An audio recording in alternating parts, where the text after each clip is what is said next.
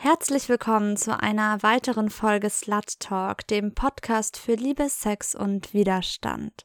Ich bin die Anna und ich werde euch heute wieder wie sonst auch durch die Sendung begleiten. Bevor es aber thematisch losgeht, möchte ich für die heutige Folge eine Triggerwarnung aussprechen, denn in der nächsten Stunde werden wir sexualisierte Gewalt thematisieren. Bitte achtet gut auf euch und schaltet die Sendung gegebenenfalls aus. Ihr könnt die Folge einige Tage nach Ausstrahlung auf YouTube oder auf Spotify nachträglich anhören. In der letzten Folge habe ich euch erzählt, wie das Leben nach einer Vergewaltigung für mich weiterging. Solltet ihr die Folge noch nicht kennen, holt das unbedingt auf unserem YouTube-Channel oder bei Spotify nach. Dort findet ihr uns, wenn ihr nach Slut Talk sucht. In der heutigen Sendung wird es um die rechtliche Aufarbeitung von sexualisierter Gewalt gehen. Was kommt auf Betroffene bei einem Gerichtsverfahren zu? Um der Frage auf den Grund zu gehen, haben wir ein Interview mit Claudia Wilger geführt. Sie ist Opferanwältin und hat uns sehr eindrücklich von ihrer Arbeit erzählt. Und zum anderen werde ich euch von meinen persönlichen Erfahrungen erzählen, denn zwei meiner Täter mussten sich vor Gericht verantworten. Ich würde an dieser Stelle auch tatsächlich einfach mal anfangen. Wenn ihr die vergangene Folge nicht kennt, würde ich euch wirklich empfehlen, die vorher nachzuhören. Ansonsten ähm, mal zur Auffrischung für all diejenigen unter euch, die die letzte Sendung nicht mehr so ganz im Kopf haben oder sie noch gar nicht kennen. Ich wurde im Laufe meines Lebens mehrmals vergewaltigt. Die ersten Übergriffe erlebte ich in der Kindheit durch ein Familienmitglied. Das zog sich über mehrere Jahre. Im Jugendalter habe ich dann zwei weitere Vergewaltigungen erlebt. Das waren jeweils Männer, die ich auf einer Party kennengelernt habe. Das eine Mal war ich 14, das andere Mal 19 Jahre alt. Und ein paar Jahre später verging sich auch mein damaliger bester Freund nach einer Party an mir. Bei meinem ersten Gerichtsverfahren ging es um den Typen, der mich mit 14 Jahren nach einer Party vergewaltigte. Ich weiß noch ganz genau, wie das war, als ich zum ersten Mal mit der Option konfrontiert wurde, meinen Täter anzuzeigen. Ich war 15 Jahre alt und war spät abends mit Freunden in meinem Heimatort unterwegs. Ich erhielt einen Anruf von meinen Freundinnen aus München, die gerade in einer Bar den Typen entdeckt haben, der mich nach der einen Party vergewaltigt hatte. Wir haben den alle an dem Abend kennengelernt, als es passiert war, und ich hatte meinen Freundinnen von den Übergriff erzählt. Sie haben ihn erkannt mich angerufen und gefragt, sollen wir die Polizei rufen? Ich war absolut geschockt. Natürlich hatte ich mir immer mal wieder Gedanken darüber gemacht, wie es wäre, ihn wiederzusehen. Wie würde ich reagieren? Würde ich ihn anzeigen?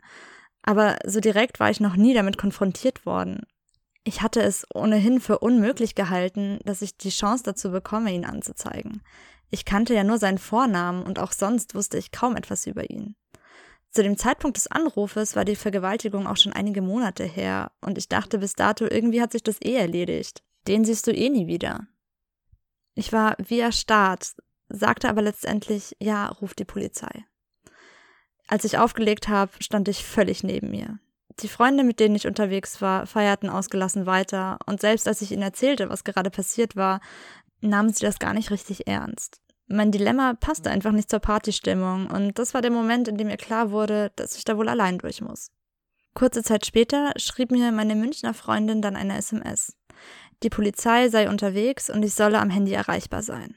Und das war der Moment, in dem es mir einfach absolut zu viel wurde.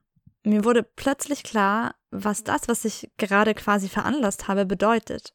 Dass ich Fragen gestellt bekomme, dass ich fremden Menschen erzählen muss, was passiert ist, dass ich dabei wahrscheinlich hinterfragt werde und dass ich mich mit dem Ganzen jetzt mal auseinandersetzen muss. Ich hatte das Gefühl, mir wird jegliche Kontrolle über die Situation entrissen, denn ich hatte zwar gesagt, dass sie die Polizei rufen sollen, aber ich war so überrumpelt, dass mir in dem Moment einfach null bewusst gewesen ist, was jetzt alles auf mich zukommt. Also habe ich einfach mein Handy ausgeschaltet und war den ganzen Abend, die ganze Nacht für niemanden zu erreichen. Am nächsten Tag hatte ich unzählige Anrufe in Abwesenheit auf dem Handy und einige wütende SMS von meinen Freundinnen, die einfach nicht nachvollziehen konnten, warum ich mein Handy ausgeschaltet habe und ziemlich angepisst auf mich waren. Ich habe dann zwar versucht, mich zu erklären, aber zu dem Zeitpunkt habe ich ja selbst nicht so genau verstanden, warum ich so gehandelt habe und konnte mich auch einfach nicht verständlich ausdrücken. Und von dem Moment an war das Verhältnis zwischen meinen Freundinnen und mir einfach nicht mehr wie vorher. Es vergingen nochmal einige Monate, bis ich zur Vernehmung zur Polizei geladen wurde. Ich muss zu dem Zeitpunkt 16 Jahre alt gewesen sein. Als Begleitperson habe ich eine Schulfreundin dabei gehabt. Meine Eltern wussten zwar von dem Termin, waren aber gerade mit ihrer Scheidung so beschäftigt und ich hatte nicht das Gefühl, dass ihnen irgendwie so richtig klar war, worum es bei der Vernehmung eigentlich geht. Als ich bei der Polizei ankam, wurde mir gesagt, dass meine Freundin im Wartezimmer warten müsse und nicht mit rein darf.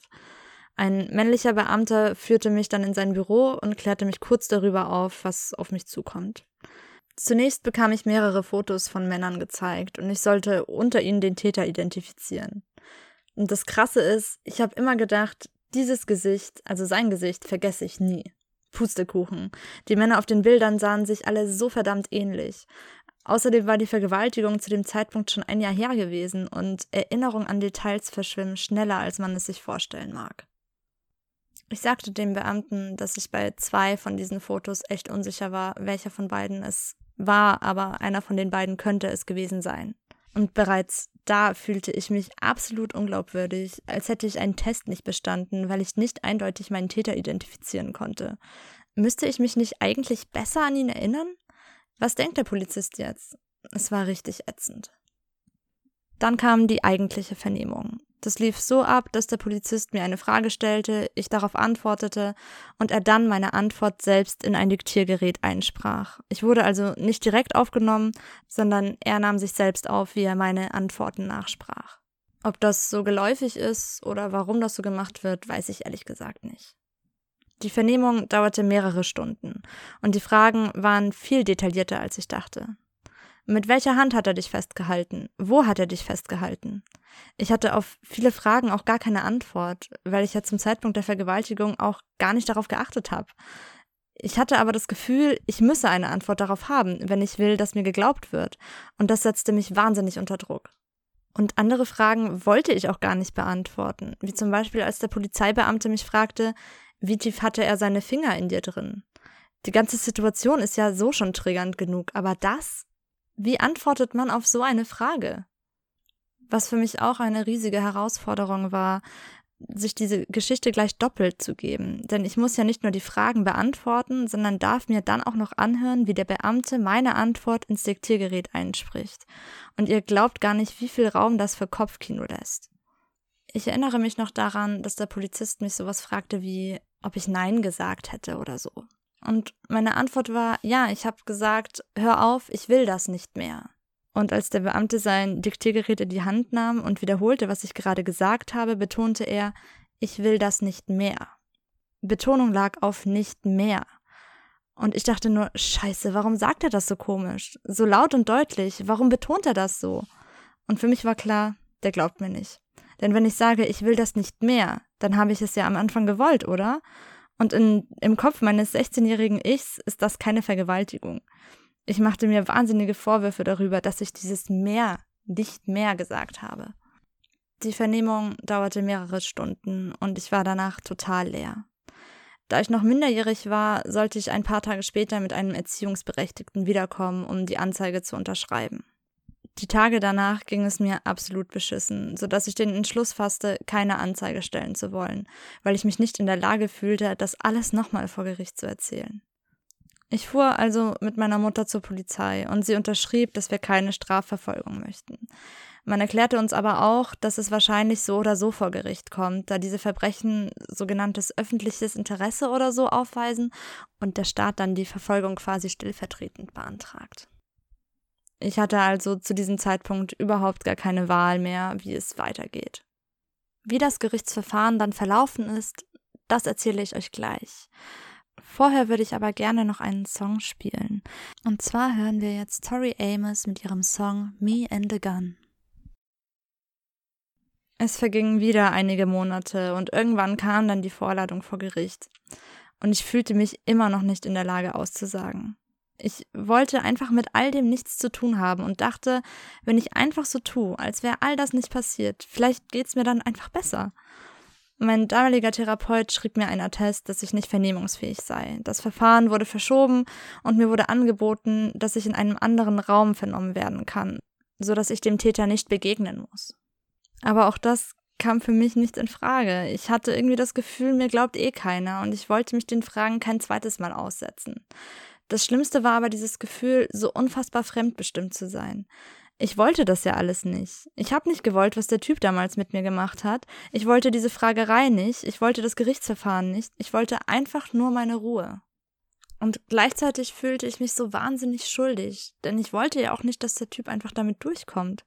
Und vor allem wollte ich nicht, dass sowas auch anderen Frauen oder Mädchen passiert. Und ich dachte, wenn du das jetzt nicht durchziehst, bist du dann nicht dafür verantwortlich, wenn er es bei der nächsten macht? Das alles setzte mich wahnsinnig unter Druck.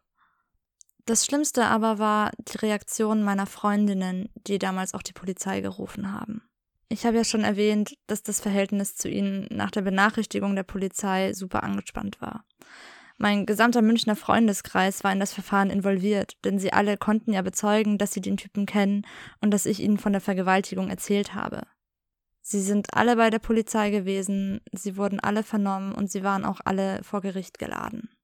Als ich ihnen mitteilte, dass ich auch zum zweiten Prozesstag nicht kommen werde, sagte eine meiner Freundinnen, wenn du nicht kommst, dann wissen wir, dass du gelogen hast. Umso schwerer ist mir die Entscheidung damals gefallen, auch das zweite Mal nicht auszusagen. Der Täter wurde freigesprochen und der Kontakt zu meinen damaligen Freundinnen ist vollständig abgebrochen. Das war unfassbar schmerzhaft, denn gerade jetzt hätte ich mir eigentlich Unterstützung und Stabilität gewünscht. Bereut habe ich die Entscheidung trotzdem nicht. Was ich allerdings wirklich bedauere, ist, dass mich niemand informiert hat. Ich wusste damals nicht, dass es sowas wie Opferanwälte überhaupt gibt. Und ich hätte einfach gerne jemanden an meiner Seite gehabt, der sich auskennt, der mir beisteht und mir hilft, das Ganze irgendwie einzuordnen. Ich wäre auch gerne von einer weiblichen Beamtin vernommen worden oder hätte gerne eine Bezugsperson bei der Vernehmung dabei gehabt. Manchmal frage ich mich, wie das Ganze gelaufen wäre, wenn ich mehr Unterstützung gehabt hätte.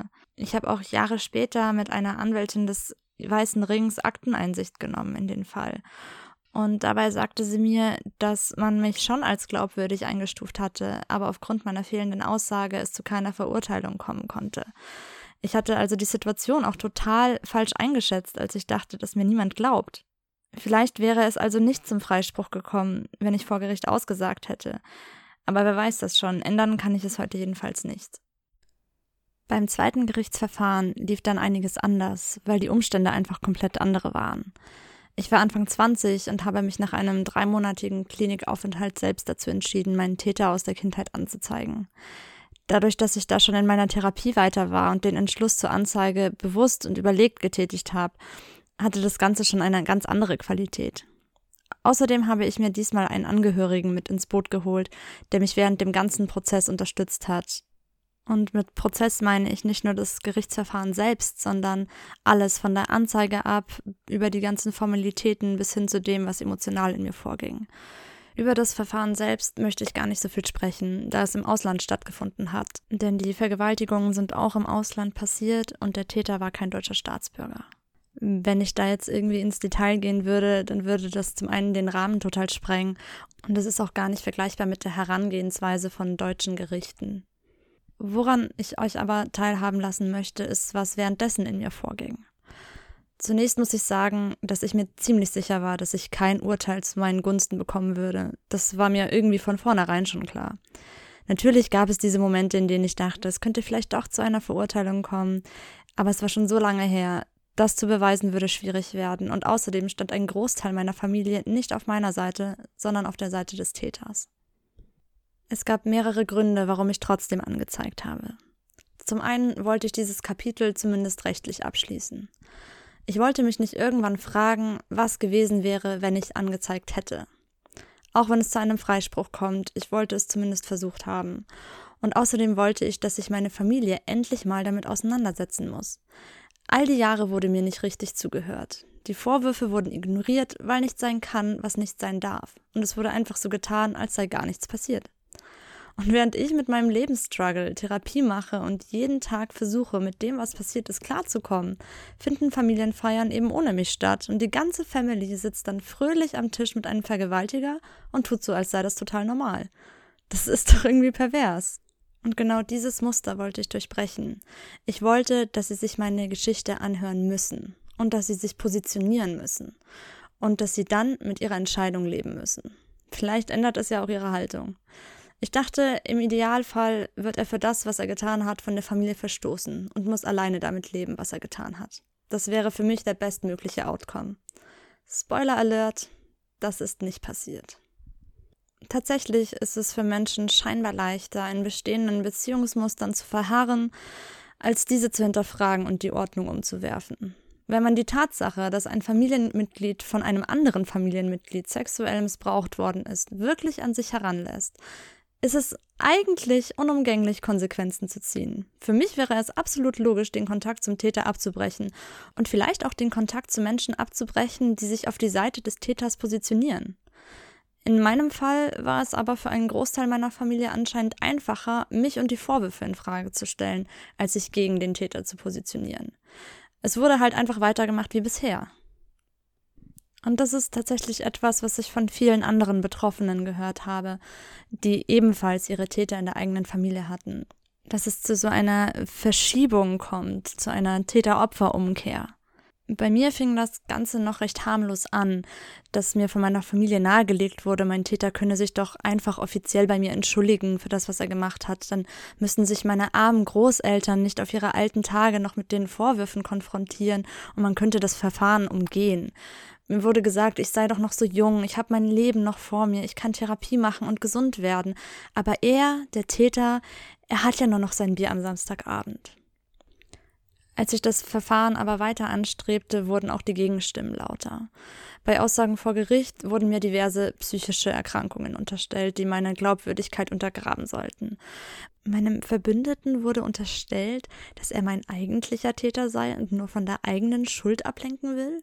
Es wurden sogar nach der Vernehmung Briefe an den Richter geschrieben, um die Aussagen zu untermauern. Diese Menschen haben wahnsinnig viel Energie in die Aufrechterhaltung einer Illusion gesteckt und sie haben mich zur Täterin und sich selbst zum Opfer gemacht. Ich, die es wagt, solche unverschämten Vorwürfe in den Raum zu stellen. Ich, die die Familie auseinanderreißen will. Ich, die den Kontakt abbricht zu Menschen, die sich auf die Seite meines Täters positionieren wollen. Und er, der Arme, der nur noch sein Bier am Samstagabend hat, das ich ihm jetzt auch noch nehmen will. Am Ende gab es nach insgesamt vier Jahren Kampf und mehreren Verhandlungstagen einen Freispruch in allen Instanzen stellt sich die Frage, war es das alles wert? Schwer zu sagen. Mir ist einige Monate nach dem endgültigen Freispruch zumindest eines klar geworden. Eine Verurteilung hätte an meinem Gesundheitszustand auch nichts verändert. Der Schaden, der entstanden ist, ist ja trotzdem da. Und auch einige Jahre hinter Gittern machen das nicht wieder gut. Aber dennoch, die Tatsache, dass es zu einem Freispruch kam und auch meine Familie keine Konsequenzen aus der Sache gezogen hat, ist einfach nur niederschmetternd. Vielleicht hätte ein Urteil meinen Gesundheitszustand nicht verbessert, aber die Tortur vor Gericht, der Freispruch und die Reaktion meiner Familie haben ihn gewiss verschlechtert. Abschließend muss ich noch sagen, ich hatte das unfassbar große Glück, einen starken Verbündeten aus meiner Familie an meiner Seite zu haben, der sogar eine Zeit lang sein Arbeitsverhältnis auf Teilzeit heruntergestuft hat, um genug Zeit zu haben, das ganze Verfahren vorzubereiten. Das ist ein Privileg, das viele Betroffene nicht haben. Dessen bin ich mir absolut bewusst und ich bin jeden Tag dankbar dafür, denn ohne diesen Menschen und seine Unterstützung hätte ich all das niemals geschafft. Und falls du das jetzt hörst, ich danke dir. Ich weiß jetzt ehrlich gesagt nicht genau, wie ich einen guten Übergang zu unserem Interview hergestellt bekomme an dieser Stelle. Deswegen versuche ich es am besten gar nicht erst, sondern wir machen direkt weiter. Unsere liebe Marie hat nämlich ein Interview mit der Opferanwältin Claudia Wilger geführt. Und wir hören jetzt mal direkt in das vollständige Interview rein, also die lange Version, die es im Radio nicht zu hören gab. Ansonsten möchte ich noch anmerken, dass wir dieses Interview am Telefon aufgenommen und geschnitten haben. Daher kann es sein, dass sich manchmal die Tonqualität plötzlich ändert. Seid also nicht überrascht, wenn das passiert. Nun möchte ich aber gar nicht mehr allzu viele Worte verlieren. Lasst uns einfach direkt reinhören in das Interview von Marie mit Claudia Wilger. Hey Leute, hier ist Marie vom Slutwalk München Team. Ich habe gerade eine sehr spannende Person am Telefon, nämlich die Opferanwältin Claudia Wilger. Vielen Dank, Claudia, dass du dir die Zeit nimmst. Das wissen wir wirklich sehr zu schätzen. Ja, ich danke auch. Ich danke euch für euer Interesse und ich danke euch einfach auch für euer Engagement in diesem sehr, sehr heiklen und schwierigen Feld. Und jetzt will ich noch ein paar Worte sagen zu Claudia Wilger, damit wir alle wissen, mit wem wir es hier heute zu tun haben. Sie engagiert sich schon seit 1980 politisch für die Grünen. kann auf 25 Jahre Stadtratstätigkeit zurückblicken und saß zudem bereits im Landtag. Aber warum sie uns heute besonders interessiert, hat ganz andere Gründe. Claudia ist nämlich Rechtsanwältin und hat sich fachlich auf die Vertretung von Betroffener sexueller Gewalt spezialisiert. Seit 1990 besitzt sie dazu auch ihre eigene Kanzlei. Im Zuge ihrer Arbeit ist sie an der Aufklärung des aktuellen Missbrauchsskandals an der Homburger Uniklinik im Saarland beteiligt. Das war alles groß in den Medien, aber falls ihr davon nichts mitbekommen habt, dann ähm, stellen wir euch natürlich ähm, die weiterführenden Links wie gehabt in unsere Podcast-Beschreibung. YouTube und Spotify und überall. Genau, dann könnt ihr euch noch weiter informieren. Claudia ist außerdem Teil des Landesvorstands des Juristinnenbundes und Anhörungsbeauftragte der Aufarbeitungskommission der Bundesregierung. Ja, liebe Claudia, also wir vom Slutwalk-Team sind wirklich deutlich beeindruckt von deiner Arbeit und vor allem auch von deinem Engagement, das ja wirklich ähm, weit über die Arbeit als Rechtsanwältin hinausgeht. Nun haben wir dich anfangs ja als Opferanwältin in die Folge heute eingeführt. Deshalb vielleicht gehen wir einfach als erstes nochmal auf diesen Begriff ein. Also was bedeutet eigentlich der Begriff Opferanwältin? Ist es eine Art Fachspezifizierung, ein geschützter Begriff? So, Opferanwältin ist zunächst einmal so ein Begriff, mit dem ich selber mich halt auch immer so ein bisschen schwer tue. Für mich bedeutet es einfach, dass ich Menschen in Krisensituationen gerne begleite und dann, wenn sie ähm, halt von sexueller Gewalt oder überhaupt von Gewalt betroffen sind, dann ähm, sind sie einfach auch in einer, in einer tiefen Krise. Und Opferanwältin ist auch so ein Begriff, der von außen ein Stück weit kommt. Es gibt in der Tat bei uns unter den Juristen eine Diskussion darüber, ob es einen Fachanwalt oder eine Fachanwältin für Opferrecht geben soll. Das dafür spricht einiges. Dafür spricht vor allen Dingen halt auch, dass so ein Fachanwaltsstatus eine Orientierungshilfe für diejenigen ist, die eben einen entsprechenden Rat suchen. Ich denke, es gibt aber auch Gründe da, dagegen. Ein Grund ist für mich vor allen Dingen also auch, fühlen sich denn die Leute, die entsprechenden Rat suchen, dann auch als Opfer? Mhm. Opfer sein ist einfach auch ein Schimpfwort, das darf man nicht äh, leugnen. Fühlen Sie sich als Opfer? Sehen Sie überhaupt auch, dass diese anwaltliche Tätigkeit Ihnen dann auch helfen könnte? Oder sagen Sie dann für sich, nee, also Opfer will ich jetzt nicht sein oder möchte ich nicht und nehmen dann da davon Abstand. Mhm.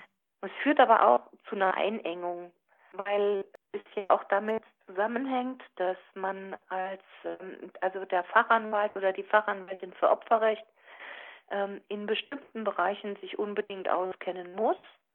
Das wird immer wieder überprüft, dafür gibt es Fortbildungsveranstaltungen und, aber für andere Bereiche dann wiederum nicht.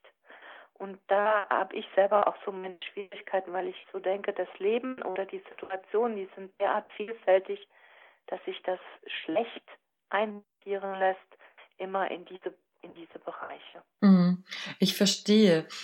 Aber das klingt dann auch so, dass es momentan gar nicht so leicht ist, wenn man jetzt Betroffene sexueller Gewalt ist, die richtige Anwältin ähm, spontan zu finden. Oder wie macht man das am besten dann in so einem Fall? Ja, also ich glaube, dass zum Beispiel die Fachberatungsstellen eine ganz wichtige Orientierung bieten. Also wenn man sich an Fachberatungsstellen wendet und mit denen einfach dann auch nochmal spricht, mit wem haben die denn gute Erfahrungen und welche Erfahrungen haben sie? Ich glaube auch, dass der Austausch mit anderen Betroffenen hier hilfreich sein kann, wen man da ansprechen kann. Und ganz wichtig ist für einen selber, dass man sich darüber im Klaren ist, was brauche ich denn als Unterstützung und was will ich auf gar keinen Fall. Also zum Beispiel viele, die auch nicht wollen, dass hier etwas so passiert in dem Sinne, dass sie Kontrolle verlieren. Äh, dass irgendwie halt mit der Unterschrift und einer Vollmacht irgendein Automatismus abgeht. Also solche Sachen müssen sehr gut kommuniziert werden. Und ich glaube, das sollte ähm, auch ähnlich wie bei einem Arzt oder Ärztin man letztendlich dann auch klären, wenn man der Person gegenüber sitzt und auch den Mut haben zu sagen, hm, da gehe ich vielleicht lieber woanders. Okay, das ist schon mal ähm, eine Anlaufstelle dann. Wir sind ja unter anderem über den Spurensuche-Podcast von Stern auf dich aufmerksam geworden, wo du von einigen Fällen berichtest, bei denen du als Anwältin aktiv warst. Für alle Zuhörerinnen und Zuhörer, auch hier findet ihr natürlich den Link zum Podcast in der Beschreibung. In der Folge berichtest du zum Beispiel von einem Fall, bei dem eine Frau wirklich über Jahre hinweg am Arbeitsplatz sexuell belästigt wurde. Daran kann man sehen, dass oft eine Hemmschwelle besteht, den Täter, die Täterin anzuzeigen, wenn man Betroffener, Betroffene sexueller Gewalt geworden ist. Das ist auch faktisch vielfach belegt. Eine Studie im Auftrag des Bundesministeriums für Familie, Senioren, Frauen und Jugend aus dem Jahr 2004 gibt an, dass in 85,7 Prozent der Fälle sexualisierter Gewalt die Polizei nicht eingeschaltet wird. Also auf jeden Fall eine erschreckende Zahl und vielleicht gehen wir deshalb erstmal darauf ein, warum es eigentlich so ist. Naja, ähm, das meiste passiert ja in einem sozialen Nahfeld. Mhm. Du hast jetzt vorhin hast du auch diese äh, Sache äh, angesprochen am Arbeitsplatz. Ne? Es war also nicht nur eine sexuelle Belästigung, sondern es ging eigentlich weit darüber hinaus. Aber am, am Arbeitsplatz, es kann auch in der Familie sein, im Freundeskreis oder auch in der Nachbarschaft mit jeder Anzeige und mit jedem sich wehren macht man einfach einen schweren Konflikt öffentlich, in mhm. dem man drin ist, wo es Loyalitätskonflikte auch gibt, wo es Abhängigkeitsverhältnisse gibt und auch nicht nur die Abhängigkeitsverhältnisse von von einem selber, sondern auch von dem Umfeld, in dem man sonst drin ist die wenigsten erleben ja dann, wenn sie halt eine Anzeige machen und hier sich eindeutig so zur, zur Wehr setzen, auch von ihrem gesamten Umfeld eine Unterstützung. Ganz selten sind es Fremde. Wenn es Fremde sind, denke ich, ist auch diese Anzeigenbereitschaft, die liegt wesentlich höher. Mhm. Und hat auch, äh, ist, es ist auch einfacher, hier damit umzugehen. Und der wirklich der große Grund oder die große Hemmschwelle liegt darin, hier über etwas zu sprechen, über was man eigentlich gar nicht redet, was mhm. einfach so unter den Teppich gekehrt werden soll. In dem Fall, der, der da in diesem äh, Stern-Podcast da auch aufgezeigt wurde, in diesem Fall hat ja auch der Arbeitgeber es gewusst und hat nicht geholfen. Ja, Wahnsinn. Weil Machtstrukturen einfach so sind, wie sie sind. Mhm. Man verliert immer auch etwas, wenn man etwas sagt. Und wenn zum Beispiel Kinder einen Missbrauch innerhalb ihrer Familie aufdecken, auch selbst dann, wenn sie, wenn sie, wenn sie schon größer sind, sie können unter Umständen sofort alles verlieren mhm. und werden enterbt und so weiter dann drängt sich natürlich so ein bisschen die Frage auf, was dafür spricht, trotzdem anzuzeigen, trotz diesem Risiko und dem Druck, der auf einem lastet. Also eine Anzeige kann ein ganz bedeutender Schritt sein, aus der Opferrolle herauszutreten. Schluss zu machen mit dem, was, ein, was sich Täter und Täterinnen so als Selbstverständlichkeit von einem einfach immer wieder nehmen. Es kann helfen, sich Respekt zu verschaffen. Und das hilft dann natürlich auch wiederum dabei, die eigene Würde wieder zu bekommen. Und das Trauma, was man auch, oder die Erniedrigungen, die man erfahren hat, auf diesem Weg zu, zu bearbeiten. Dafür halte ich also eine Anzeige ganz wichtig. Also es ist ja oft eine Situation, die sich erst dann verändert, wenn man aufsteht und sagt, stopp, jetzt gehe ich zur Polizei. Es ist auch oft ein Weg zu bestimmten Hilfestrukturen, also wenn man zum Beispiel eine spezielle Therapie braucht und zu Hilfestrukturen, nämlich gerade dann, wenn die Unterstützung zum Beispiel durch die Krankenkassen beendet ist. Auch da ist es äh, ganz wichtig, um sich da also auch Ansprüche so zu, zu sichern und auch Wege zu staatlichen äh, Hilfsstrukturen. Okay, und das ist oft tatsächlich auch nur möglich, wenn man zur Polizei geht oder zur Anzeige? Ähm, also der Weg, der Weg zum na, zu dem Opferentschädigungsgesetz, mhm. äh, ist einfach über die Polizei, wenn eine, wenn, wenn eine Tat beanzeigt wird, der einfachste Weg. Okay. Alles andere, also es ist nicht Voraussetzung da dafür, aber es geht ja auch darum, also wenn man hier einen Anspruch geltend macht ähm, und einen Unterstützungsbedarf geltend macht, geht es ja auch darum, plausibel zu machen, dass man es wegen ähm, einer solchen Gewalttat braucht und also auch in diese Notlage hineingeraten ist. Und da hilft es eben, wenn man eine Anzeige gemacht hat und äh, darauf verweisen kann. Und das begegnet Ihnen quasi dann auch in Ihrem Anwaltsalltag, dass Leute aus dieser Opferrolle rausfinden und der Prozess quasi oder die Anzeige, das Gerichtsverfahren eben auch positiven Einfluss hat auf die, diese Betroffenen? Ja, ja, das ähm, begegnet ein, das passiert wirklich und oft ist es einfach auch eine, eine Möglichkeit, etwas zu bearbeiten, wirklich einfach auch so diese Chance, den, den Täter auf einer Anklagebank wiederzufinden, wo er sich dann auch verantworten muss. Und manchmal ist es einfach auch wichtig so zur Klärung, wer die Verantwortung tatsächlich hat. Oft fühlen sich ja einfach auch Betroffene selbst ein Stück weit mitverantwortlich für, für das, was sie halt damit dann auch so in Gang setzen ne, mit einer Anzeige. Mhm. Und ähm, überlegen sich auch immer wieder, ja, wäre es nicht vielleicht doch besser gewesen, ich hätte vielleicht dann doch geschwiegen und es irgendwie alles so da dabei gelassen.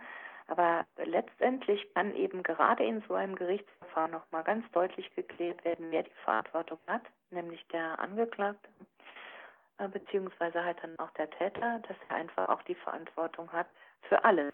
So, jetzt haben wir darüber gesprochen, warum es wirklich Sinn macht, Anzeige zu erstatten. Aber gibt es denn auch Situationen, in denen du tatsächlich von einer Anzeige abraten würdest? Also, das klingt jetzt etwas paradox, aber je schlimmer das Erlebte ist, umso vorsichtiger bin ich natürlich in der Beratung. Das hat auch etwas damit zu tun, wie stark traumatisiert ist die Person, mit der ich es einfach auch so zu tun habe. Äh, ist kann, ich muss ein Gefühl dafür bekommen, kann sie äh, so ein Verfahren gut überstehen. Ein Verfahren, was ja auch verschiedene schwere Verletzungsmöglichkeiten und Retraumatisierungsmöglichkeiten dann auch mit sich bringt. Und je schwerer die seelischen Schäden sind, umso schwerer ist es ja auch hier so einem Verfahren gewachsen zu sein. Es gibt Betroffene, bei denen sind zum Beispiel so Strategien wie Abspalten überlebenswichtig.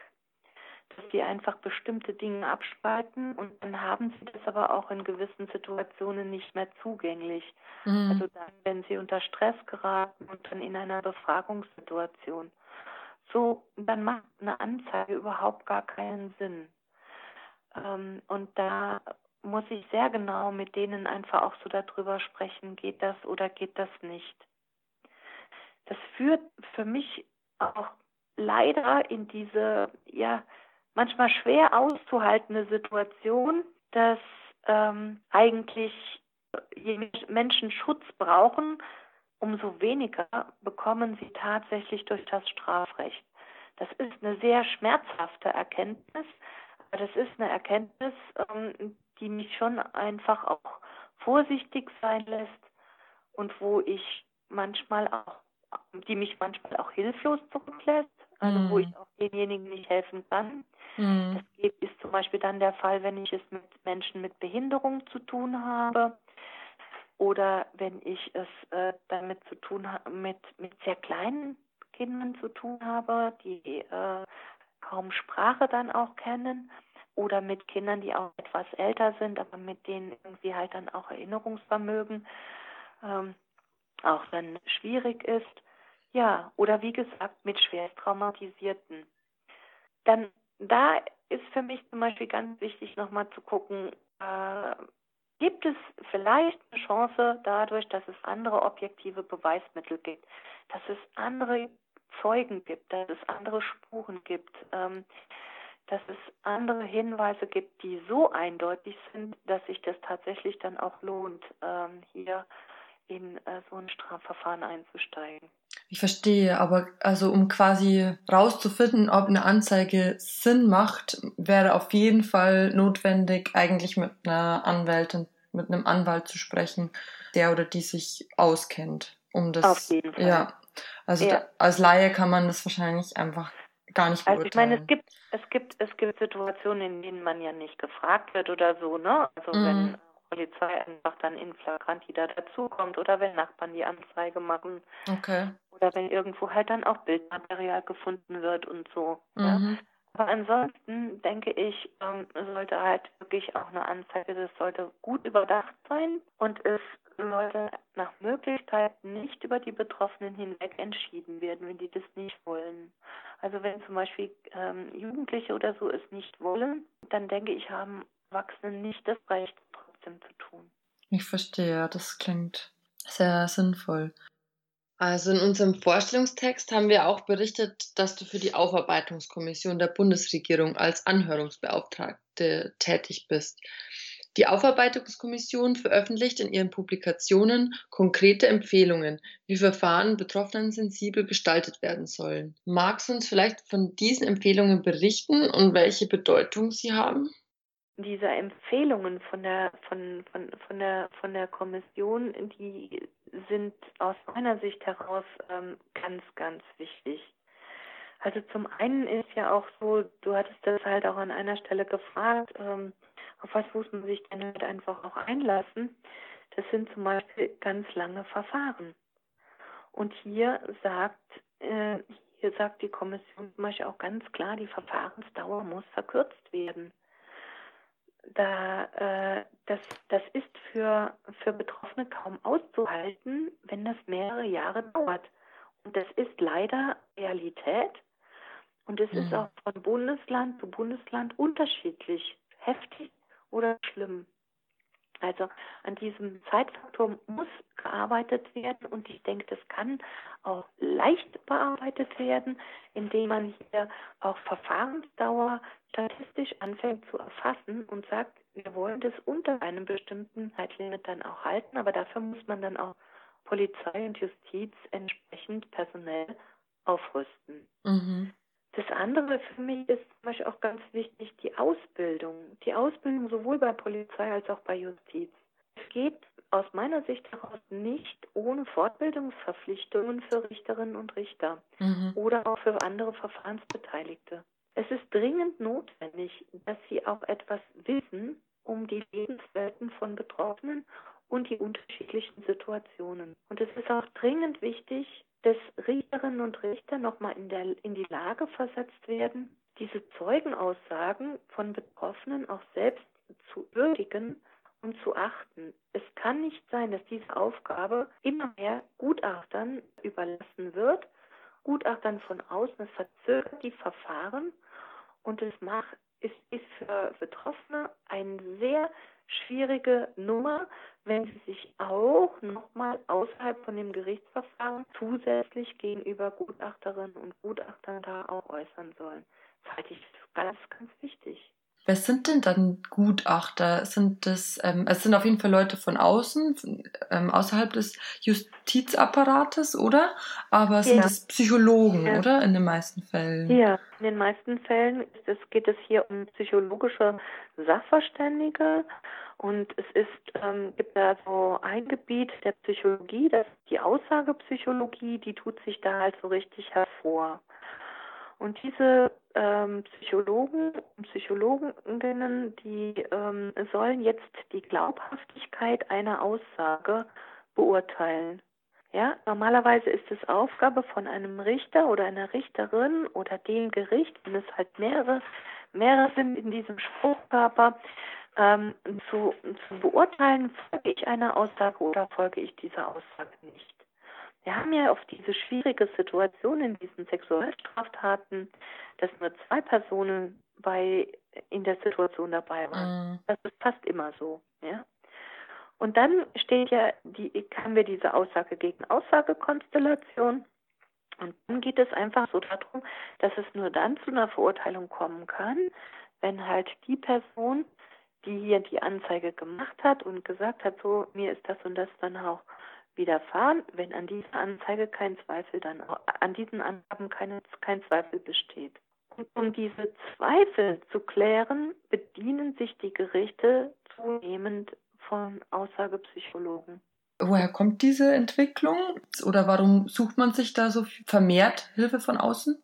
Das äh, ist eine Entwicklung, die also äh, die die Kommission arbeitet ja zum Thema sexueller Kindesmissbrauch in der Vergangenheit. Und bei bei diesem Kindesmissbrauch geht es einfach so darum, dass man dass man sagt, man muss ähm, zusätzlich zu dem Wissen, was man sowieso einfach auch als Richter Richterin dann auch hat und den gesunden Menschenverstand muss man irgendwie halt dann auch Wissen haben, zum Beispiel über die Entwicklung von dem Kind, über die Zeugentüchtigkeit von dem Kind, wie sieht es mit dessen Erinnerungsvermögen aus? Und wie passt die, die, die, die Aussage, die es macht, so zu seinem Entwicklungsstand, kann das okay. irgendwie halt dann auch sein und und. Ne? Verstehe. Und ähm, das, das wird irgendwie komplett nach außen gegeben. Das wird komplett nach außen gegeben und es ist so, dass also der Bundesgerichtshof in den 90er Jahren dann auch so gesagt hat, es gibt, gilt hier die Nullhypothese. Die Aussage ist zunächst einmal als unwahr ähm, anzunehmen. Und für die Gründe, warum jemand eine unwahre Angabe dann auch macht, sind verschiedene Hypothesen so zu bilden. Zum Beispiel Mutter hat beeinflusst ne? oder mhm. äh, Kind hat es irgendwie so gesehen oder es geht um Racheakt oder so. Ja, also solche Hypothesen sind so zu bilden und nur wenn all diese Hypothesen mit Nein beantwortet werden, ne? Nein, Mutter hat nicht beeinflusst, ja, nein, es geht nicht um einen Racheakt und so, dann erst kann das als glaubhaft äh, eingestuft werden.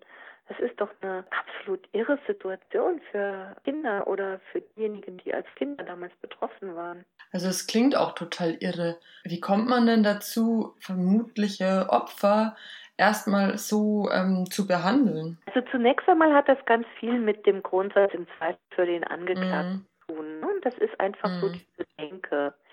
An dieser Denke möchte ich jetzt auch nicht zweifeln, weil ich glaube, dass das zu einem ganz wesentlichen rechtsstaatlichen Prinzip dann dazugehört. Mhm. Aber ich glaube einfach auch, ein Gericht darf keine Zweifel mehr an irgendetwas haben, um jemanden zu verurteilen. Die Hürden, die das Strafrecht setzt, die sind sehr hoch. Und von daher glaube ich auch, dass also allein strafrechtliche Lösungen oder so nicht die Lösung sind für alles. Für alle Probleme, da fallen uns zu viele einfach auch durch die, durch die Maschen. Aber mir selber gelingt es oft nicht, das vernünftig zu erklären, warum jetzt irgendwie halt dann da auch ein Gutachten gemacht wird, von der Theorie her. Hm. Von der praktischen Seite her kann ich irgendwie sagen, okay, wenn wir uns jetzt auf dieses Gutachten dann auch nochmal einlassen und das Gutachten ist positiv bestätigt, dann ähm, kann, gibt es einfach die Möglichkeit, dass man nochmal in einem anderen Rahmen, nämlich nicht in diesem gerichtlichen Rahmen, auch darüber spricht. Und das wird dann irgendwie festgehalten und hilft dann auch entscheidend weiter. Und es ist dann als in einem gerichtlichen Rahmen, wo einfach da auch viel mehr Verfahrensbeteiligung ist. Das von der praktischen Seite her kann ich das erklären. Von der theoretischen Seite kann ich das einfach nicht erklären, weil es einfach auch, äh, ja, Betroffene auf einmal auch so das Gefühl haben, was, ich muss begutachtet werden oder ich sitze auf der Anklagebank mhm. mir glaubt keiner und ich habe überhaupt gar keine Chance. Das ist so entmutigend. Ja, das, und das klingt auf jeden Fall auch nicht sensibel gegenüber Betroffenen. Nein. Mhm. Und da wäre es wesentlich einfacher, wenn man hier also sich dann auch Richterinnen und Richter so fortbildet, dass die das selber auch beurteilen können. Dass sie einfach auch selber wissen, okay, ich kann das jetzt so und so eigentlich dann auch, so und so ist das einzustufen, die und die Kriterien gibt, gilt es einfach auch nochmal so zu prüfen. Das ist ja kein Hexenwerk. Darüber hinaus ist es auch so, dass zum Beispiel auch andere Aspekte der Psychologie viel zu wenig Berücksichtigung finden da dabei. Zum Beispiel Erkenntnisse so aus der Traumapsychologie finden viel zu wenig Erkenntnis dabei. Das wird, das wird völlig ausgeblendet. Das muss integriert werden. Ansonsten kann ein Gericht eigentlich diese Dinge ja nur fragmentarisch beurteilen. Und gibt es Fortb solche Fortbildungen schon für RichterInnen und PolizistInnen oder? Ähm Das gibt es schon, aber viel zu wenige. Und Okay. vor Dingen gibt es einfach auch keine Pflicht. Mhm. Es ist, das ist einfach Zufall, an wen man hier eigentlich dann auch gerät. Und es ist von Bundesland zu Bundesland sehr, sehr unterschiedlich. Es gibt Bundesländer, die haben sich hier auch die europäischen Richtlinien so ein Stück weit sehr ernst genommen und hier auf den Weg gemacht und haben auch verschiedene Modellprojekte auch entwickelt, wie man bestimmte Sachen auch anders angehen kann, um einfach auch ähm, äh, ja Betroffenen tatsächlich mehr Zugang zum Recht zu ermöglichen, ne? also mehr Zugang zu einem Menschenrecht eigentlich tatsächlich auch zu, zu ermöglichen. Da gibt es auch gerade in München zum Beispiel das Münchner Modell für, für Kinder. Es gibt aber auch Sachen in Bielefeld. Es gibt also in, in Österreich oder in der Schweiz haben die halt auch bestimmte Regelungen ganz anders gestaltet, ohne den Anspruch, wir sind ein Rechtsstaat aufzugeben. Mhm. Also es gibt viele, viele, viele Sachen. Und von Seiten der Europäischen Kommission gibt es schon seit 2010 das Projekt Kindgerechte Justiz, wo es auch um Vergleiche geht, wie sieht es in anderen Ländern aus. Ich glaube, da haben wir Nachholbedarf in Deutschland. Okay.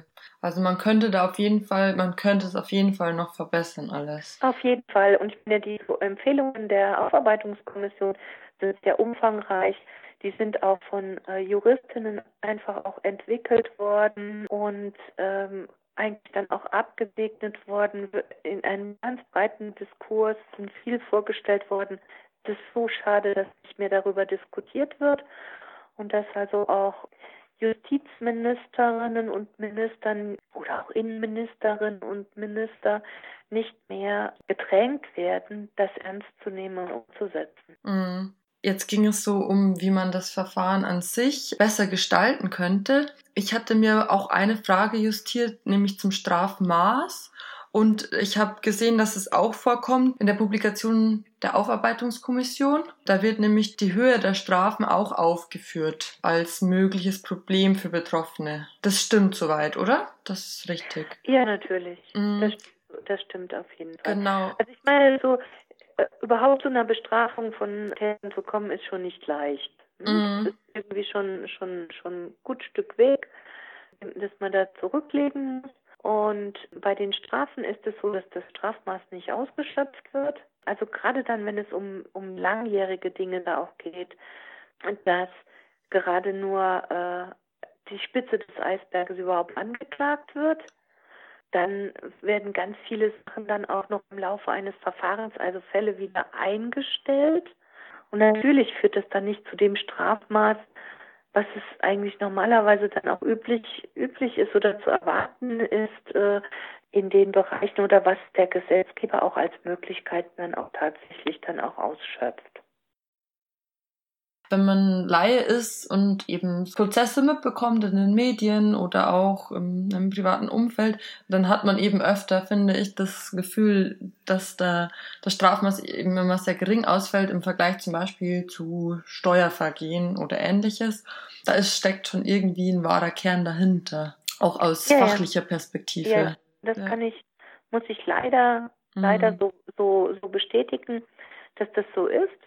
Wobei auch das Strafmaß jetzt nicht das Maß aller Dinge ist, auch nicht für Betroffene. Also für Betroffene ist zum Beispiel so das Erleben eines Strafprozesses, je nachdem wie der halt dann auch durchgeführt wird, kann schon auch eine richtige Befreiung sein, wenn sie mitbekommen, okay, hier wird jemand zur Verantwortung gezogen, hier muss sich jemand verantworten und ich bin nicht schuld. Wenn hier jemand wirklich Reue zeigt wenn Mhm. es jemandem dann wirklich, wirklich leid tut und die das auch vermittelt bekommen und sagen, ich habe nicht gedacht, dass es so schlimm für dich ist, was ich getan habe oder so, ja. Es tut mir so leid, es tut mir aufrichtig leid. Das kann auch sehr heilsam sein. Ja, manchmal ist auch irgendwie eine schmerzhafte Geldstrafe für Betroffene eine Genugtuung oder auch ein Schmerzensgeld mit dem sie sich einfach noch- nochmal neue Freiheiten für sich er zurückerobern können. Auch das kann, kann helfen. Ich glaube, das, das Wichtigste ist, dass Betroffene so das Gefühl haben, der wird auch zur Verantwortung gezogen, ja. Mhm. Aber ich kriege auch nochmal meine Chance. Ich kriege zum Beispiel auch eine Therapie und ich kriege auch geholfen für einen neuen Lebensweg. Ne? Hier gibt es einfach auch einen Raum für Wiedergutmachung und für Gerechtigkeit. Und wie sieht es denn eigentlich mit Verjährung aus? Also Betroffene finden es ganz furchtbar, dass es eine Verjährung gibt. Mhm. Ja, weil die irgendwie so sagen, mein Gott, ich muss vielleicht dann mein ganzes Leben und da, das ist irgendwie halt dann auch verjährt. Das kann ja wohl nicht wahr sein. Mhm. Ja, obwohl sie das vielleicht niemals wollten oder könnten oder so, dass es angezeigt wird. Aber sie wollen trotzdem nicht, dass das irgendwie so verjährt und dann ist irgendwie nicht mehr. Was, was ist die Verjährungsfrist in Deutschland? Kann das ist unterschiedlich, mm. je nachdem, welche Straftaten es dann auch geht. Und das hängt immer so mit dem, mit dem Strafmaß zusammen. Ich verstehe. Und das kann man wahrscheinlich jetzt auch nicht so richtig auf dem, also zusammenfassen woran es liegt, dass das Strafmaß bei Sexualdelikten so gering ausfällt? Oder liegt es tatsächlich daran, dass eben du vorher gesagt hast, nur zwei Personen in den meisten Fällen dabei waren und dadurch irgendwie die Beweislage schwierig ist? Also die Beweislage ist schwierig. Mhm. Ja. Und natürlich hat man in dem Moment, wo die dann bei einer schwierigen Beweislage jemanden zu einer Haftstrafe verurteilen sollen, überlegen die sich halt mehr noch.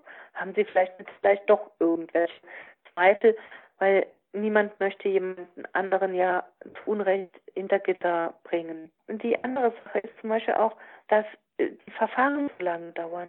Mm, okay. Ein langes Verfahren ist zum Beispiel per Gesetz ein Strafmilderungsgrund für den Angeklagten. Und deswegen, äh, also diese Dauer von den Verfahren spielt zum Beispiel immer nur in die Hände von Angeklagten. Mm. Ne? Weil je länger das Ganze dauert, umso niedriger muss die Strafe ausfallen. Je länger das Ganze dauert, umso weniger können sich andere erinnern. Je länger etwas dauert, umso weniger kann man sich auch selbst erinnern. Je länger das dauert, umso länger habe ich meine Therapie hinausgezögert, ja, um irgendwie meine Aussage kaputt zu machen. Und ja, das das ist, das ist unsäglich. Also da hängt ein mhm. ganzer Rattenschwanz auch nochmal noch mal dran. Und das ist für mich eigentlich das dringendste Problem, was wir angehen müssen, wenn wir tatsächlich dann auch sagen, okay, sexuelle Gewalt ist etwas, was zurückgedrängt werden muss und wirksam zurückgedrängt werden muss. Hier fehlt ja schon das Vertrauen der Bevölkerung auch in Staat und mhm. In, in, in Justiz. Sonst würden auch Anzeigen, Zahlen ein bisschen anders aussehen. Mhm. Jetzt fragt man sich vielleicht auch, oder das haben sich zumindest mehrere von uns gefragt, wie es denn ist, wenn man anzeigt. Ist so eine Verhandlung grundsätzlich immer öffentlich zugänglich? Also zunächst mal ist es so, dass ähm, eine Strafverhandlung öffentlich ist, wenn der Täter nicht Jugendlicher war zu dem Zeitpunkt, wo er, wo er diese Tat begangen hat. Aber das gilt jetzt nicht für, für alles. Es gibt auch die Möglichkeit, die Öffentlichkeit ausschließen zu lassen. Diese Möglichkeit gibt es halt für äh, Opferzeugen und Zeuginnen, wenn sie halt aus ihrem Intimbereich, ihrem Privatleben eigentlich dann auch berichten, dass sie unter Ausschluss der Öffentlichkeit berichten. Und es gibt auch mittlerweile äh, auch teilweise so eine Praxis, aber auch jeder von Gericht zu Gericht unterschiedlich, wo man halt dann auch die Öffentlichkeit schon bei der Verlesung der Anklageschrift ausschließt. Oder halt auch die Öffentlichkeit ausschließt, wenn es um die Urteilsverkündung dann auch geht. Bei Teilen. Also die Öffentlichkeit kann man ausschließen lassen. Man muss sich aber auch immer noch mal so überlegen, also was will man irgendwie halt dann auch mit dem Ausschluss der Öffentlichkeit? Und dass diese Prozesse oder diese Verfahren in Medien so breitgetreten werden, das ist mit Sicherheit etwas, was irgendwie sehr, sehr schädlich ist und was ganz viel abschreckt. Mhm. Und niemanden irgendwie halt dann auch ermutigt. Auf der anderen Seite ist aber so, wenn die ganzen Dinge nicht öffentlich sind, dann gibt es einfach auch keine Gesichter mhm. zu einer Geschichte. Es das gibt einfach keine Gesichter und ja, es ist alles irgendwie nur Akte. Aber muss jetzt sich als Betroffene, muss man jetzt nicht von dem Prozess zurückschrecken, nur aufgrund des Gedankens. Ähm, des, Nein. Genau. Also hier gibt es eine ganze Reihe von betroffenen Rechte. Dafür braucht man einfach auch eine gute anwaltliche Unterstützung. Und man braucht natürlich auch ein Gericht und auch eine Staatsanwaltschaft, die hier entsprechend auch auf diese Sachen eingeht. Ich kenne auch äh, manchmal die Praxis bei Gerichten, dass sie sich nicht darauf einlassen und da muss halt dann richtig drum gekämpft werden. Die Möglichkeit besteht quasi immer. Also Natürlich. Ja. Dann, also Arbeitgeber und Medien erfahren nicht automatisch von so einem Verfahren. Der Arbeitgeber erfährt automatisch von so einem Verfahren, wenn man eine Ladung bekommt als Zeuge ah. und man kann dann nicht erscheinen zur Arbeit. Mhm. Ja, dann muss natürlich der Arbeitgeber, dann muss einem ja äh, unbezahlten Urlaub geben und muss ja irgendwie halt dann auch so ein Formular ausgefüllt, einem dann auch mitgeben, damit man dann Lohnausfall oder Gehaltsausfall hat. Okay. So, so erfährt dann halt auch auf Arbeitgeberseite etwas, aber die wissen natürlich dann auch nicht, was und warum und in welcher Situation man hier ähm, äh, auch, auch geladen wird. Okay, okay, so viel ist quasi gewährt weil wir uns ja jetzt relativ viel mit der, also mit dem Prozess selber, wie ja. sowas abläuft, haben wir uns, uns jetzt damit hauptsächlich auseinandergesetzt ja. und haben jetzt noch nicht so viel über das Sexualstrafrecht an sich gesprochen. Da gab es ja 2016 eine Neuerung. Der Paragraph 177 im Strafgesetzbuch ähm, behandelt sexuellen Übergriff, sexuelle Nötigung und Vergewaltigung. Und der wurde 2016 verschärft und in Deutschland gilt seitdem Nein heißt Nein. Ich wollte dich fragen, ob du es vielleicht sogar kurz ähm, erläutern magst, was das gemacht hat, also was es verändert hat. Also vorher war es so, dass sich Betroffene körperlich zur Wehr setzen mussten. Also richtig körperlich und irgendwie nur äh, Nein sagen oder weinen oder so. Das hat jetzt nicht geholfen, die mussten sich zur Wehr setzen. Oder ihnen musste irgendwie mit lebensbedrohenden Maßnahmen gedroht werden. Also äh, wenn man gesagt hat, wenn du jetzt nicht machst, was ich dir sage und mhm. uh, und es war auch so, dass zum Beispiel Überraschungsangriffe oder so überhaupt nicht geahndet gewesen sind. Ach was. Ne, also wenn irgendwie jetzt nicht mit körperlicher Kraft irgendwie etwas gemacht wurde, sondern irgendwie halt so eine List und mhm. einfach so überraschend ne, am Auf, im Aufzug oder so ist man mit jemandem allein und der greift einem dann halt an die Brust und mhm. das war einfach auch nicht ähm, nicht beahndet, wenn der dann sofort wieder losgelassen hat. Ne? So. Ach, mhm. Und dieses Nein heißt Nein ist da schon halt auch ein ganz entscheidender Paradigmenwechsel gewesen weil jetzt einfach auch dieser entgegenstehende Wille ausreicht. Ne? So diese, wenn der halt dann auch geäußert wird, dass hier ein Stopp ist. Ja, also dass eben nicht nur körperliche Aktivität, ja, äh, damit so eine Rolle spielt, sondern es muss erkennbar für den anderen etwas sein, was man nicht will und hier einfach auch sagt, ich will nicht. Nein.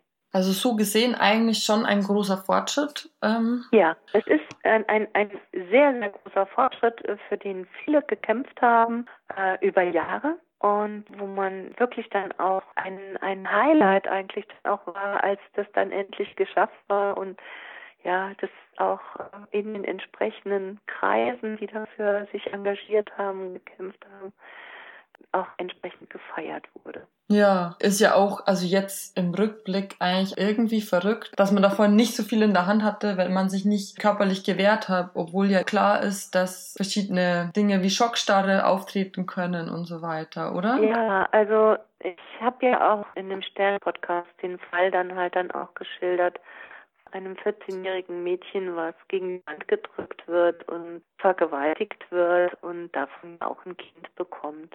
In diesem Verfahren wird es so, dass hier äh, der Täter nicht wegen Vergewaltigung verurteilt wurde, weil die Gegenwehr von diesem 14-jährigen Mädchen nicht ausreichend nachgewiesen war.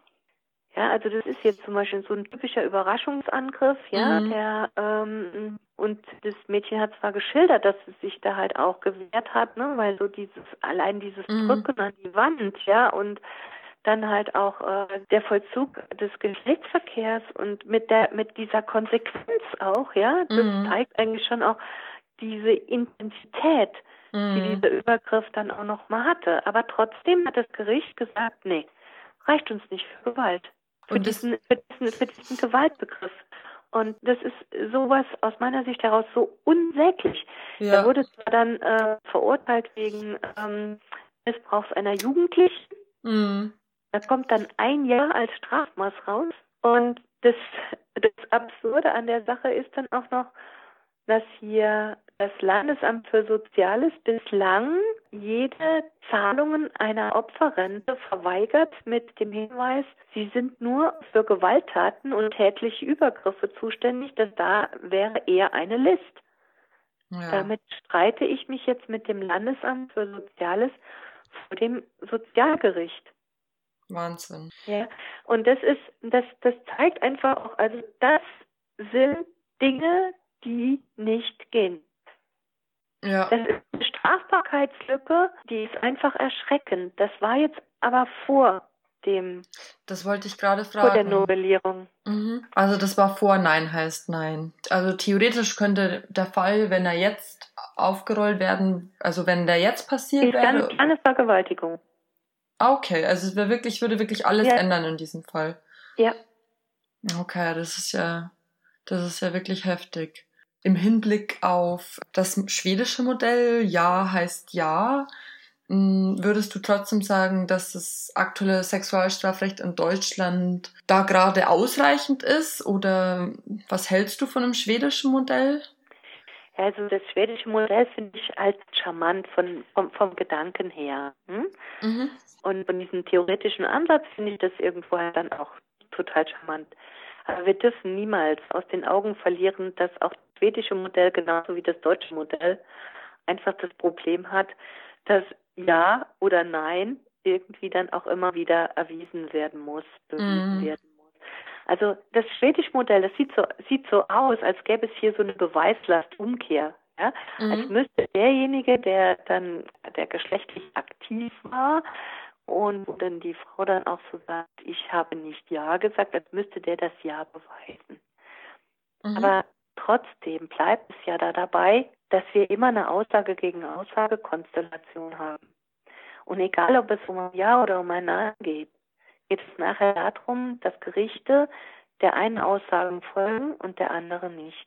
Heißt es, dass Nein heißt Nein und Ja heißt Ja zu ähnlichen Folgen führen, also sich fast ähnlich auswirken? Ja, dass es zumindest einfach gleich schwierig bleibt. Mhm. Gleich schwierig bleibt so bei der Beurteilung. Wenn da ein Angeklagter sitzt und sagt, ja, die hat ja gesagt, die hat ja gesagt, ich habe sie ausdrücklich gefragt Mhm. und die hat ja auch Ja. Noch dieses und dieses und jenes gemacht, ja, zusätzlich zu dem, was sie ja gesagt hat, ja, und das Gericht glaubt dem, da, dann kann sie zehnmal Mhm. nicht ja gesagt haben. Ja. Ne? Und genauso, wenn irgendwie halt dann auch äh, ein Angeklagter bei uns sagt, die hat nicht Nein gesagt. Ganz im Gegenteil, die hat ja noch dieses und jenes und das. Dann hat sie vielleicht zehnmal Ja ges Nein gesagt. Und es bleibt dann trotzdem da dabei, dass es einfach schwierig ist hier mit der Beweisführung. Mhm. Weil äh, es halt meistens auch nicht dokumentiert ist, quasi. Im Zweifel hat es keiner gehört. Jetzt gibt es einige Fälle, die auch in den Medien waren. In, in Amerika habe ich da auch ein paar mitbekommen. Anita Hill, Christina Blaze Ford sind so ein paar, die ich ver also mitbekommen habe.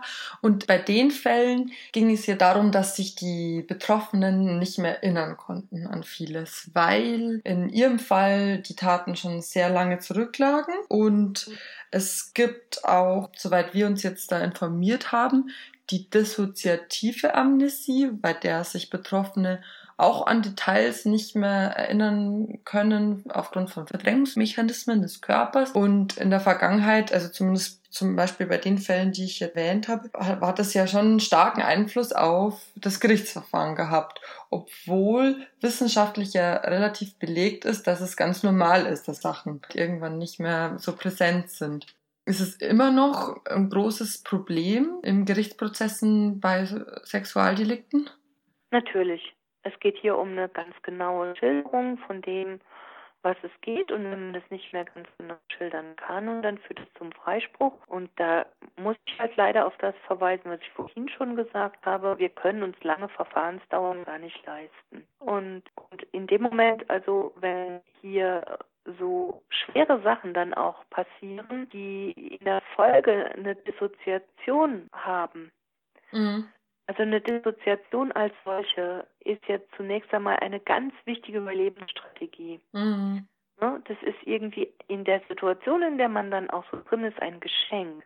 Wenn man aussteigen kann, um zu überleben und irgendwo ein Teil da davon einfach ganz bleibt, ja? Mhm. So wie, wie, wie Betroffene mir das geschildert haben, ist eine ganz wichtige Überlebensstrategie.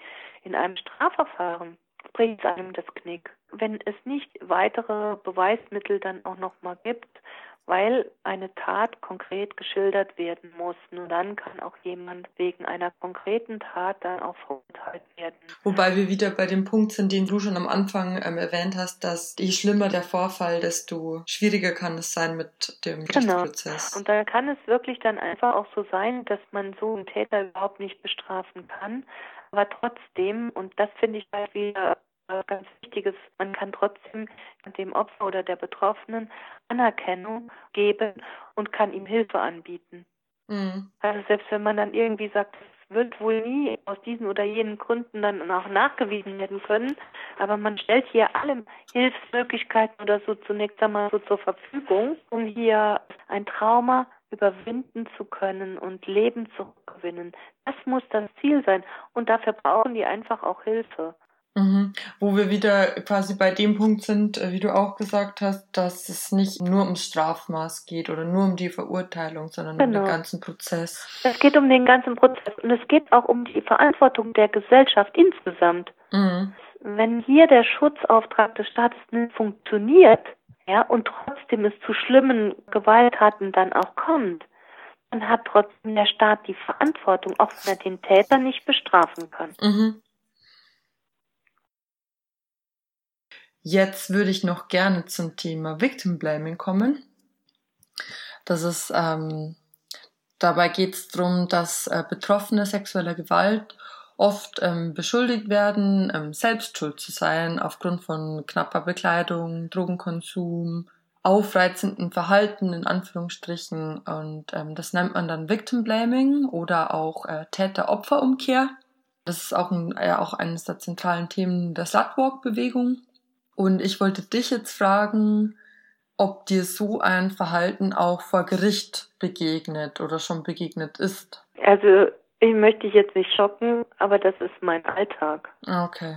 Also dass immer wieder einfach dann auch versucht wird, insbesondere so von der Verteidigungsseite, die Schuld und die Verantwortung den Betroffenen zuzuspielen egal, ob das Drogenkonsum ist oder ob es Alkoholkonsum ist oder ob man sich einfach auf eine gefährliche Situation eingelassen hat oder eine gefährdende Situation eingelassen hat. Ich meine, es gibt so absurde Dinge, dass äh, Erwachsene zum Beispiel einfach dann auch behaupten, die Kinder hätten sie verführt. Sie mm. hätten es mhm. eigentlich gar nicht gewollt. Ja. Ne? Sondern es sei irgendwie die kindliche Neugierde gewesen und so weiter und ja. wie auch immer, ja es ist oft sehr, sehr schwierig und das sind halt auch die Dinge, auf die man sich einstellen muss, dass so etwas dann auch passiert und es hilft auch, wenn man hier ähm, denjenigen, die dann zum ersten Mal dann damit konfrontiert sind, sagen, okay, das ist normal. Wesentlich schwieriger ist es, wenn sich Betroffene selbst äh, ein Stück weit Schuld geben. Hm? Und dem, bis man denen dann auch gesagt hat, nee, du bist nicht schuld. Ja. Man darf auch nachts irgendwie halt äh, durch die Straßen oder auf dem Parkplatz oder wie auch immer und es darf einem trotzdem nichts passieren. Man darf sich einfach auch einem Freund für ein tolles Wochenende verabreden und dann darf der auch, wenn man ihn in das eigene Zimmer oder in die Wohnung lässt, eigentlich nicht machen, was er gerade denkt oder will, ja. wenn man das nicht will. Ja, das sollte eigentlich klar sein, meint man. Das ja. sollte eigentlich klar sein. Das müssen wir öfters noch, viel öfters einfach dann auch noch kommunizieren, dass es einfach diese Selbstverständlichkeit dann auch gibt. Ein, ein Recht auf Integrität. Ja. Dass man nie die Verantwortung dann auch hat, wenn andere dieses Integri diese Integrität verletzen. Ja, ich muss ehrlich sein, ich hatte gehofft, du erzählst vielleicht jetzt bei der Frage irgendwie von einem Fall irgendwann mal, wo das passiert ist und nicht, dass es dein Alltag ist. Das ist schon schockierend, finde ich. Ja, tut mir leid. Ja, nee, dafür, dafür sprechen wir drüber. Und würdest du sagen, es passiert auch oft, dass sich tatsächlich ähm, Betroffene dann ähm, schuldig fühlen?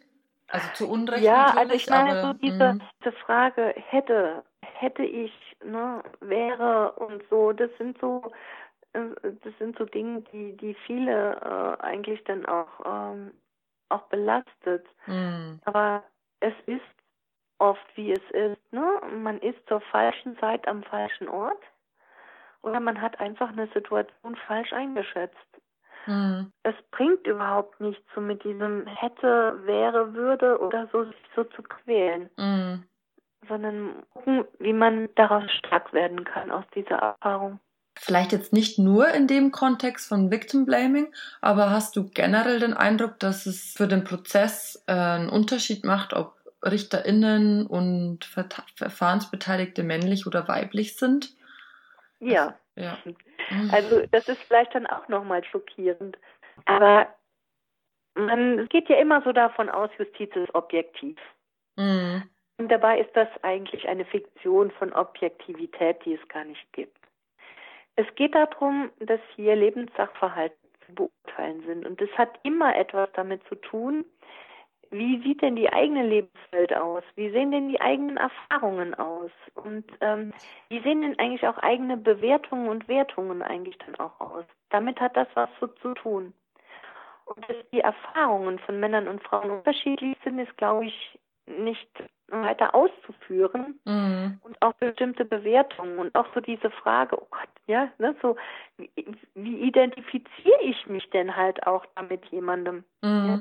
Auch jemand jetzt mal unabhängig vom Geschlecht, jemand, der Kinder hat, sieht bestimmte Sachen anders als jemand, der keine Kinder mhm. hat. Ne? So. Mhm. Deswegen ist es schon ganz, ganz wichtig, ganz viel mehr auf Fortbildung so zu setzen, über diese Unterschiede zu, zu sprechen und es nicht ständig zu, zu negieren und da in diesem, in diesem Objektivitätshimmel mhm. ähm, sich, sich, sich, sich zu verlieren. Und es kann nicht sein, dass auch unsere obersten Gerichte nicht paritätisch besetzt sind. Mm. Das ist aber so.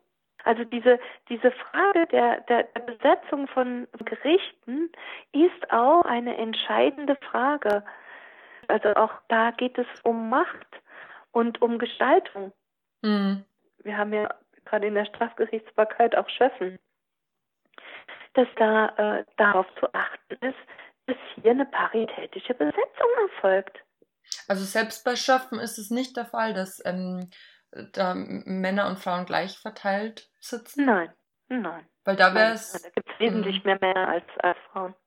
Woran scheitert das denn alles? Es ist eigentlich ein äh, strukturelles Problem einfach. ja, oder? ein also, strukturelles Problem. Ja. Es muss einfach jemanden auch geben, der den Mut hat, um zu sagen, sagen wir, wir machen hier eine Quotenregelung.